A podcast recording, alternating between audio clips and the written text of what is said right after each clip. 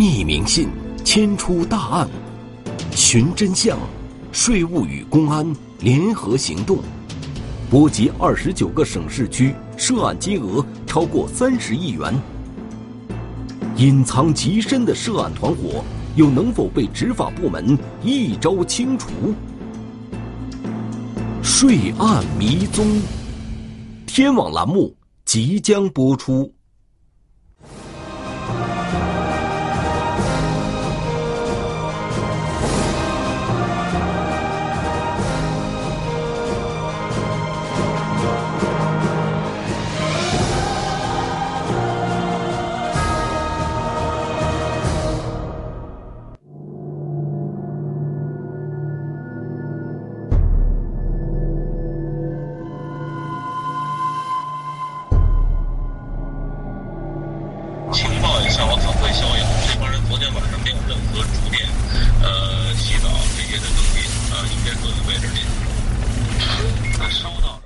北边一点呢，可能。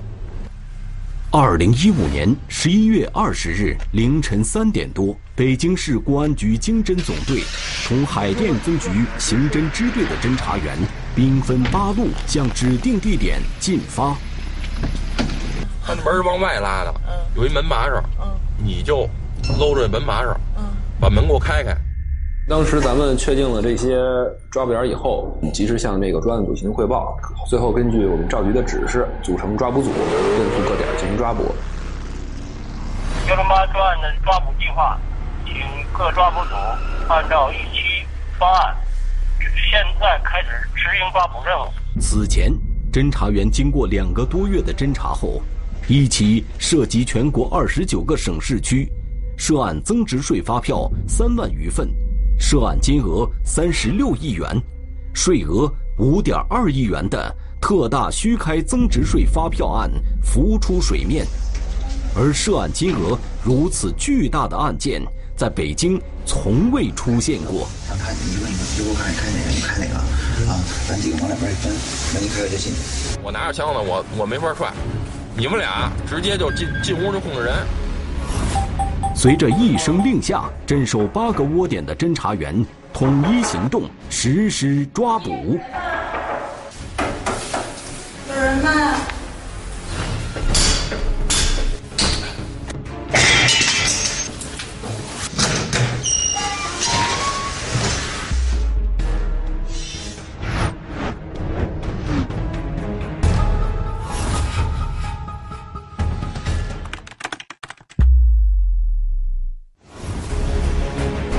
二零一五年九月十五日，一封举报信摆在了时任北京市国税局局长李亚民的办公桌上。信中短短的一百零八个字，举报海淀区的四家企业存在增值税发票的虚开问题。从外地给呃寄出寄过来的，那匿名的，那字上就写某某呃商贸公司涉嫌虚开。或者是倒卖这个啊增值税专用发票，每个月的这个呃开票金额大概是两个亿。面对举报信中上亿元的虚开税额，曾做过税务稽查的李亚民意识到，涉及虚开增值税发票的企业，绝不仅仅只有举报信上的这四家，背后或许隐藏着一个更大的团伙。随即，将此案交给海淀区国税稽查局。此案可能会引发一起大案。按照他的职业敏感度，他觉得这个事儿肯定这背后有很多的内容。北京海淀税务稽查部门接到任务后，立即组织会议进行商讨。在会上，稽查局全体通过将此案交由检察四科负责。在这个九月十八号之前呢，市局也对各区县稽查局做了一个规定性的动作，各区县稽查局成立那个特别行动队，专门打击虚开发票的案件。通过那个筛选比对什么的，发现这个家可能存在团伙作案的可能性。经过初步调查，检查四科发现，被举报的这四家企业，在企业附表二，也就是外贸抵扣证明项中。存在异常，就没有出口退税这个业务和出口退税这个资格的前提下，是以这种外贸进项税额抵扣证明来进行申报抵扣税款。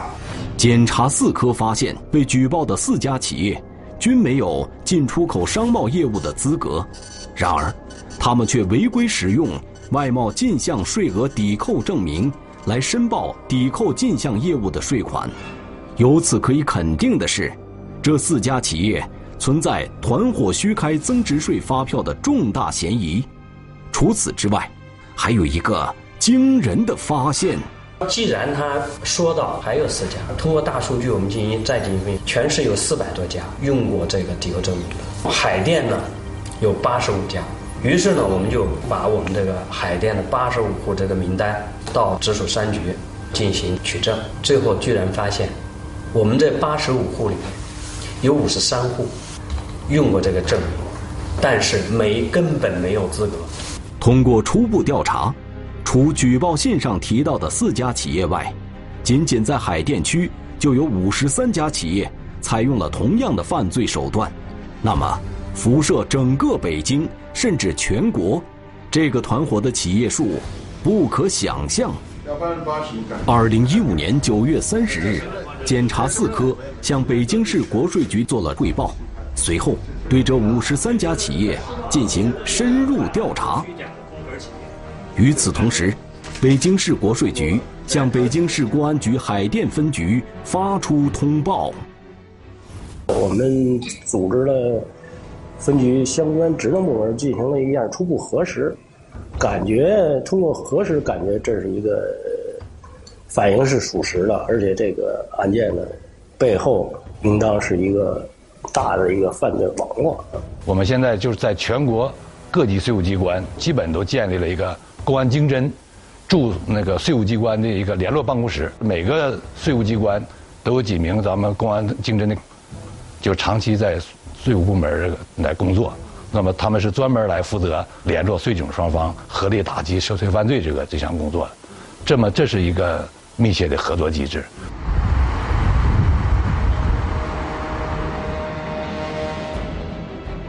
二零一五年十月一日，在北京市海淀区国税稽查局的办公楼里，检查四科的全体科员正在加班加点梳理被举报的四家企业，以及被牵扯出来的五十三家公司近几年内的所有业务往来。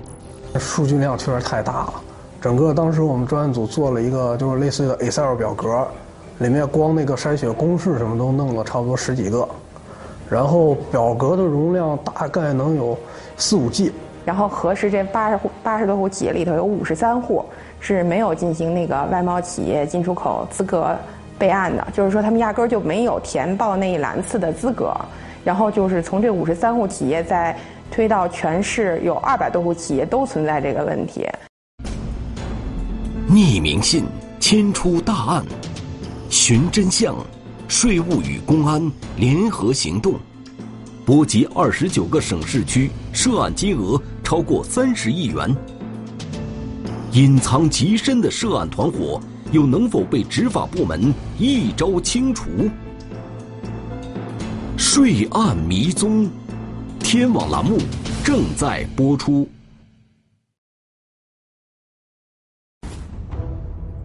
海量的数据分析让检查四科的全体科员眉头紧锁，除了犯罪手段类似之外，他们始终没有找到被牵扯的二百多家相关企业的共同点。通过这个分析，就是有可能存在团伙虚开增值发票的一种嫌疑。针对这个线索，展开了相应的一些分析。那么通过这五十几家，那么又分析出来它的共同点。几天过去了，检查四科依旧没有新的突破。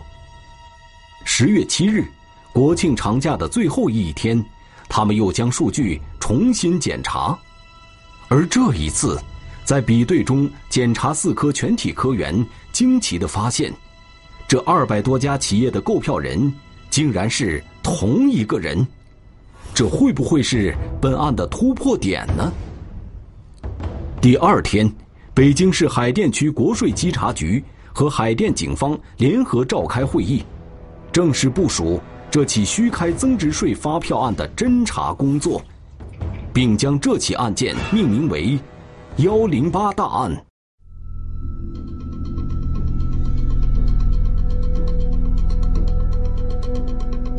随着调查的深入，稽查局检察四科发现，被举报的企业均使用增值税一般纳税人申报表附表二中的第十一项，也就是外贸企业进项税额抵扣证明，来抵扣自己企业的税款。这在此前发票案件中是从来没有出现过的。实际这是一种合法的手法，但是它有前提的，有外贸出口资格的这样的企业，那么它转内销的时候，那么它才可以再进行开具这样的证明。而这个证明呢，不是说你自己开具，而是由我们的出口这个退税呃这个管理主管部门，也就是我们的直属三分局才能开这个证。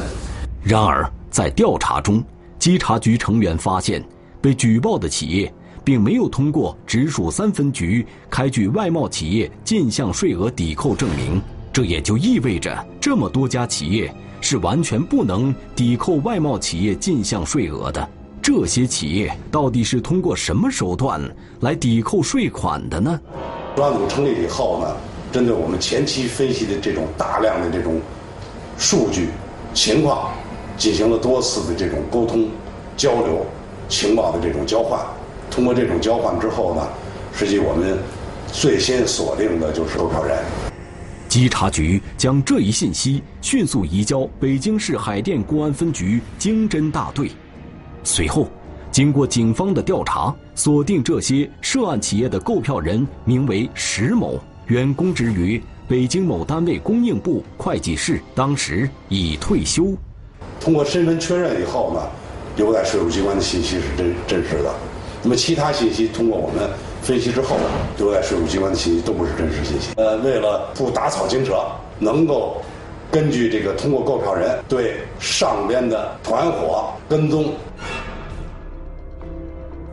专案组很快调取了税收征管部门的相关数据，发现自2015年5月以来，石某曾在北京市朝阳区、海淀区、丰台区、东城区、西城区。通州区和昌平区等地的国税机关为一百六十二家公司办理了增值税专用发票领取业务，在领取发票时使用的均是假冒的农产品退免税证明和假冒的外贸退免税证明。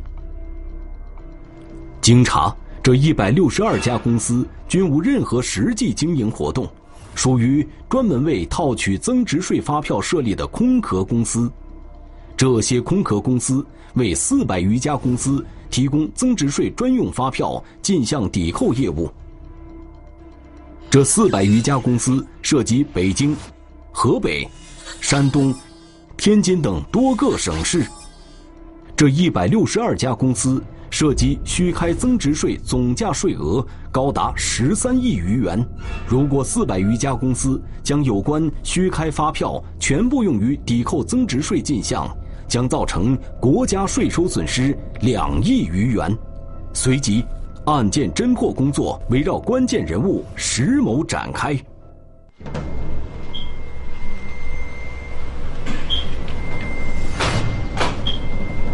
为避免打草惊蛇，专案组根据北京海淀区国税局规定的领用发票必须用预留的领票人身份证在自动售票机上办理手续的特点。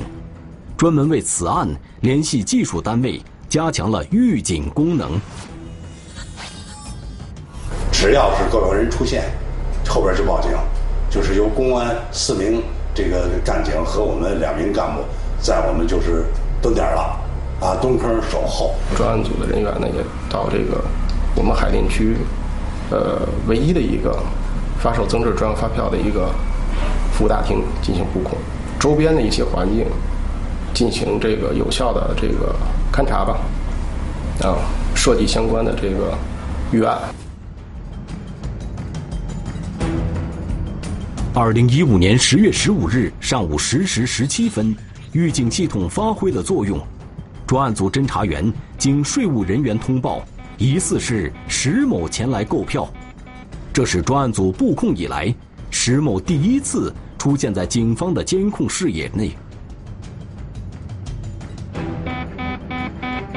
为了避免打草惊蛇，蹲守的侦查员并没有进入大厅进行石某身份的确认，只是等待在门外。很快，疑似石某的嫌疑人走出大厅，几名侦查员跟了上去。然而，直到跟踪此人上地铁后，才最终确认并不是石某。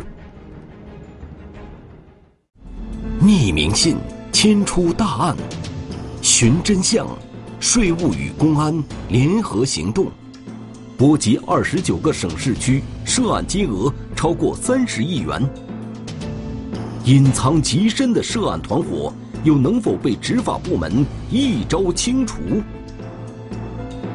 税案迷踪，天网栏目正在播出。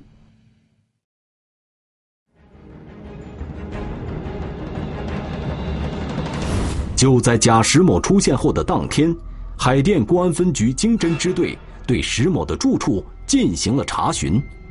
在掌握了石某住处的具体门牌号后，侦查员雷霆只带了一名同事前往布控。首先是在他楼道里边摆了好多鞋，他们都是把这个鞋是放在外面的。看这个鞋的，就是感觉啊，符合，因为石某是五十多岁嘛。符合这个年龄段所穿的鞋的习惯特习惯特征，并且呢，在他的这个房间就是楼道上面挂了这种买菜这种小推车，因为他是门对门都挂着。第一，说明这个家肯定有人住；第二，拉着车买菜也是五十多岁这个人员的这个习惯的特点。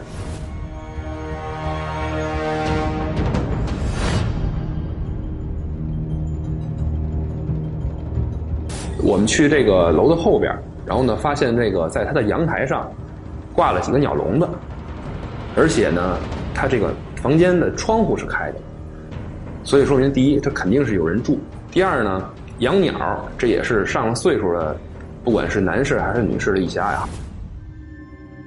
雷霆与同事初步确认，这些特征符合之前资料里对石某的描述。然而，直到下午五点多。天开始擦黑的时候，也没有见有人回来。此时，小区里的人渐渐多了起来。雷霆意识到此地不能多待，他与同事是两个陌生人，很容易被小区的其他住户辨别出来。之后，他们走访了小区居委会，居委会的工作人员给石某家邻居打电话，得到的反馈是，石某的家里住着老两口。女性五十多岁，个子不高，但看起来很有气质。这些信息完全符合警方此前所掌握的资料。回来，我们跟这个专案组进行了汇报。我们呃，专案组应该是我们这四个人全去了，两辆车就在他这个呃住址楼下设伏。每天早上，因为不清楚这个石某的活动规律。咱们只能说是最笨的方法，咱最早去，基本上每天是五点到。十月中旬的北京，天气开始转冷，四名侦查员坐在车里，时刻观察着石某所住楼道进出的所有人员。为了避免暴露身份，车里无法打开空调，因为汽车的声音会引起旁人的注意。就这样。一连三天没有任何动静，七八个人，然后就在那地方就随时等着，等了一天、两天、三天，就过去了，没来。这时候大家说实在的，专组的这个呃人员呀，呃有有一些真的有一些灰呃灰心了。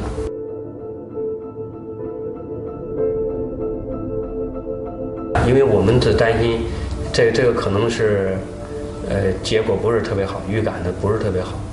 又过了两三天，还是还是没来。布控的第四天，也就是十月十九日的早上六点十分，正当雷霆和同事换班之际，突然，一个人快步走出楼门口。雷霆和同事经过辨认，此人一切身体特征均符合之前资料里对石某的描述。雷霆和同事迅速跟上。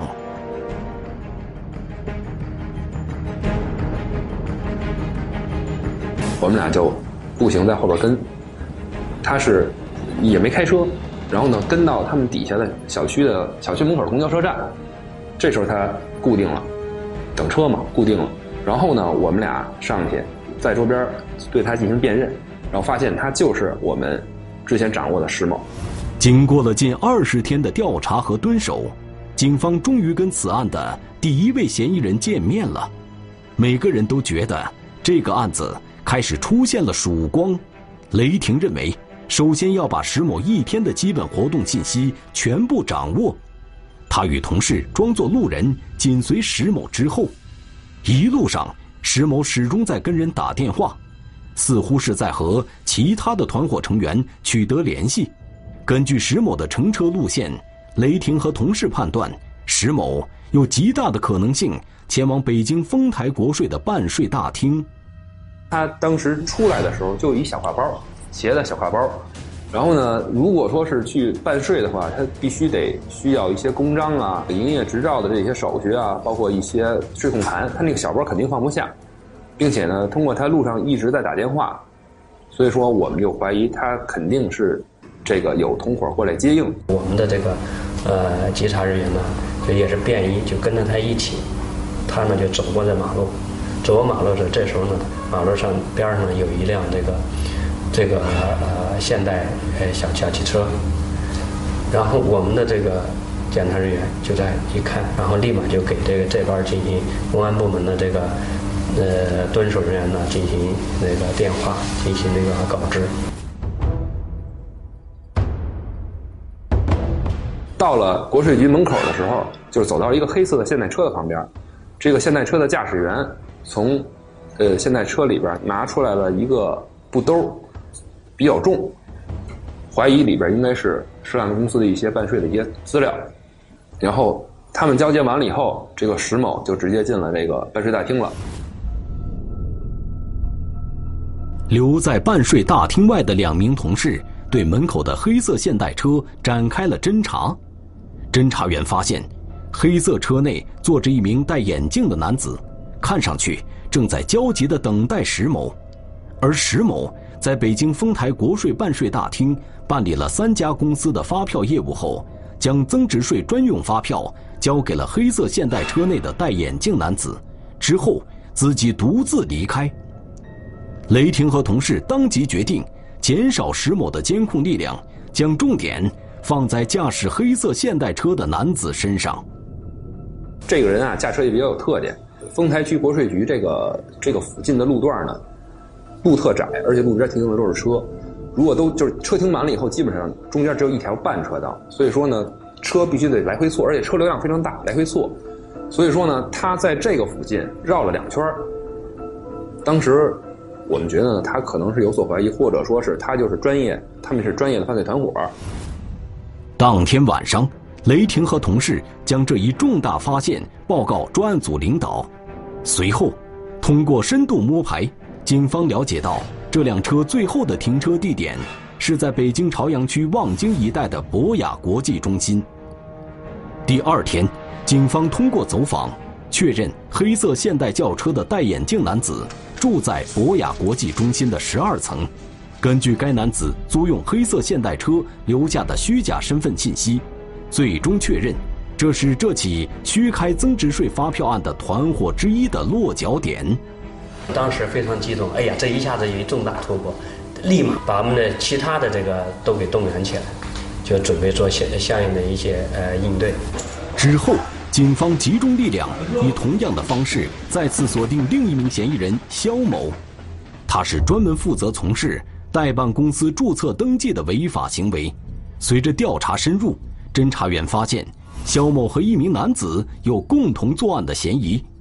办案人员很快查明，该男子姓周，曾在2014年11月因犯虚开增值税发票罪，被江苏公安机关列为网上逃犯，而今竟然以虚假身份再度从事虚开发票的违法犯罪活动。经过一个多月的暗访和调查，这个犯罪团伙的骨干成员一一浮出水面。每天就在进行那个数据的筛选、分析、比对，大量的前期那个资料的那个整理、收集，最终能锁定这些犯罪嫌疑人和犯罪团伙，才能和警察就是联合行动，然后抓捕他们。匿名信牵出大案，寻真相。税务与公安联合行动，波及二十九个省市区，涉案金额超过三十亿元。隐藏极深的涉案团伙，又能否被执法部门一招清除？税案迷踪，天网栏目正在播出。幺零八专案的抓捕计划，请各抓捕组按照预期方案。现在开始执行抓捕任务。出去！怎么了？别动警察！过来，这边一个人呢。动啊！别动小人。过去了，听话别动。过去了。专案组根据掌握的资料信息，制定了详细的抓捕计划。二零一五年十一月二十日，在由北京市公安局经侦总队、北京市海淀国税机关。和北京市公安局海淀分局组成的指挥部领导下，八个抓捕小组展开抓捕行动，一举捣毁了这个犯罪团伙的十二处窝点，控制了二十名涉案人员，收缴大量税控机、涉案电脑、银行密钥和多个空壳公司的营业执照、公章、账本等作案工具。你们干这事为什么违法？自己说。嗯，我怕。发票违法？哎，你是基本都是开专票，对，开伪的票？老周是干嘛的？他反反反正的大概是最最上线了，老大吧。整个收网的时候非常及时。据他们这个后来交代呢，说我们准备啊，这一年干的差不多了，年底了，准备不再不再干，然后把一些这个相关的证物啊，准备一起收到一起，准备销毁。如果是晚了，收网晚了，可能这些东西都都找不着了。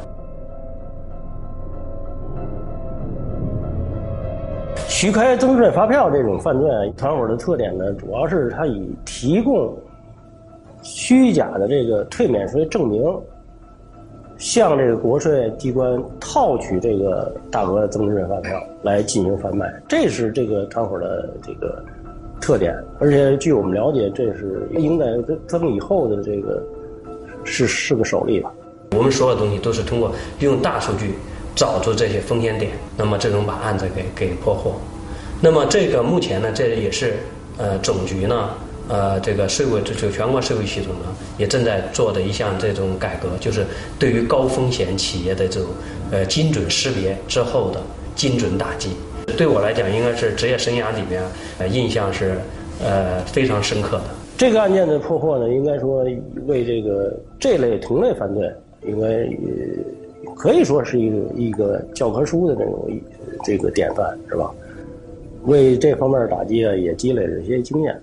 但是同时也也告诫我们，就是不管是税收部门也好，还是公安部门也好，还是要从呃。防范防范犯罪和打击犯罪两个方面啊，要认真的研究，是及时的查找这个我们监管工作中的一些漏洞和社会管理中一些这些盲点啊，这个让这个有犯罪意向的这个呃犯罪人员啊无可乘之机。通过对涉案人员的审查，专案组发现。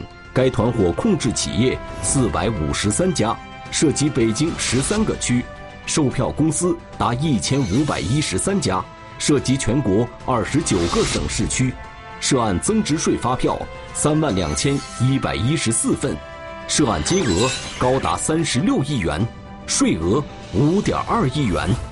随后，专案组通过梳理涉案线索，决定以北京市存在同类问题的五十三家企业作为下一步侦查目标，之后迅速完成了相关企业涉案证据的收集整理工作。于二零一五年十二月一日至四日，对海淀区的二十八家问题企业开展第二波打击，共抓获二十九名嫌疑人。此案涉及地域之广、涉案金额之大和涉案人员之多，成为北京海淀警方破获的涉税案件之最。镜头之下，我们看到的是一组组触目惊心的数字和一件件冰冷的物证及卷宗。但在镜头之外，我们看不到的是专案组全体人员不辞昼夜的艰辛付出，还有那些只能在夜深人静时强忍着不能流出的泪水。忠孝不能两全，真的，在这方面确确实实，这个自己感触也比较深。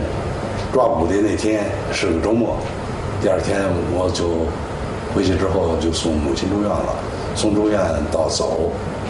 也就四十天，母亲就走了，就是就是从内心来讲，觉得还是有点遗憾吧。二零一七年十一月二十四日，这起近年来涉案金额最大、涉及地域最广、涉案人员最多的虚开增值税专用发票案。在北京市第一中级人民法院一审宣判，主犯周某被判处无期徒刑，并处没收全部财产。这也是近年来此类增值税专用发票虚开案中处刑最重的案件之一。此案中，周某于2015年伙同肖某、崔某、石某等人，在无真实业务往来情况下，采用固定价格。或按票面金额一定比例收费的方式收取开票费。对于检察机关的指控，七名被告人均供认不讳。除主犯周某之外，其余六名被告分别被判处三至十五年的有期徒刑，并处罚金。石某被判处有期徒刑六年，并处罚金八万元。幺零八大案是近年来。破获的当地最大一起虚开增值税专用发票案件。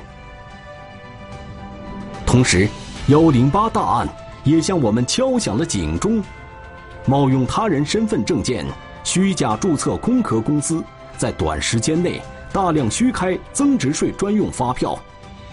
这种违法行为严重破坏了正常的经济税收秩序，必将受到法律的严厉制裁。啊，二零一八年，呃，我们税务总局会同公安部、海关总署和人民银行，呃，在全国范围内深入开展跨部门、跨区域的打击虚开骗税专项行动。具体我们四个部委啊，将采取以下三个方面的措施。那么，第一项措施就是集中优势资源，打击团伙作案。呃，我们已经组建了一批重大案件专案组，由我们直接指挥协调，对重大的。虚开骗税案件进行查办、查大案、办铁案。第二项措施啊，就是重点查处跨区域的虚开骗税案件。那么我们会组织全国各地税务机关，那么对于跨区域的虚开骗税案件联合开检查检查。那么就是要实现一个就是虚开骗税一起打，呃，上下游企业一起查这种联动打击的模式。啊，第三项措施啊，就是开展联合惩戒工作。我们会把涉及虚开骗税违法案件的企业和个人，全部纳入税收违法黑名单，并推送到三十四个部门开展联合惩戒。那么，就要营造一种全社会那么共同协税互互税、打击涉税违法行为的舆论氛围。涉税犯罪给国家税收造成极大损失，严重影响和破坏了国家税收征管秩序，破坏了社会经济的发展。损害了国家的根本利益，幺零八大案让我们认识到，当前涉税犯罪正呈现花样不断、翻新之势，高科技化的作案手段使得违法行为的隐蔽性越来越强，打击涉税犯罪依然面临更加复杂的局面和严峻的挑战。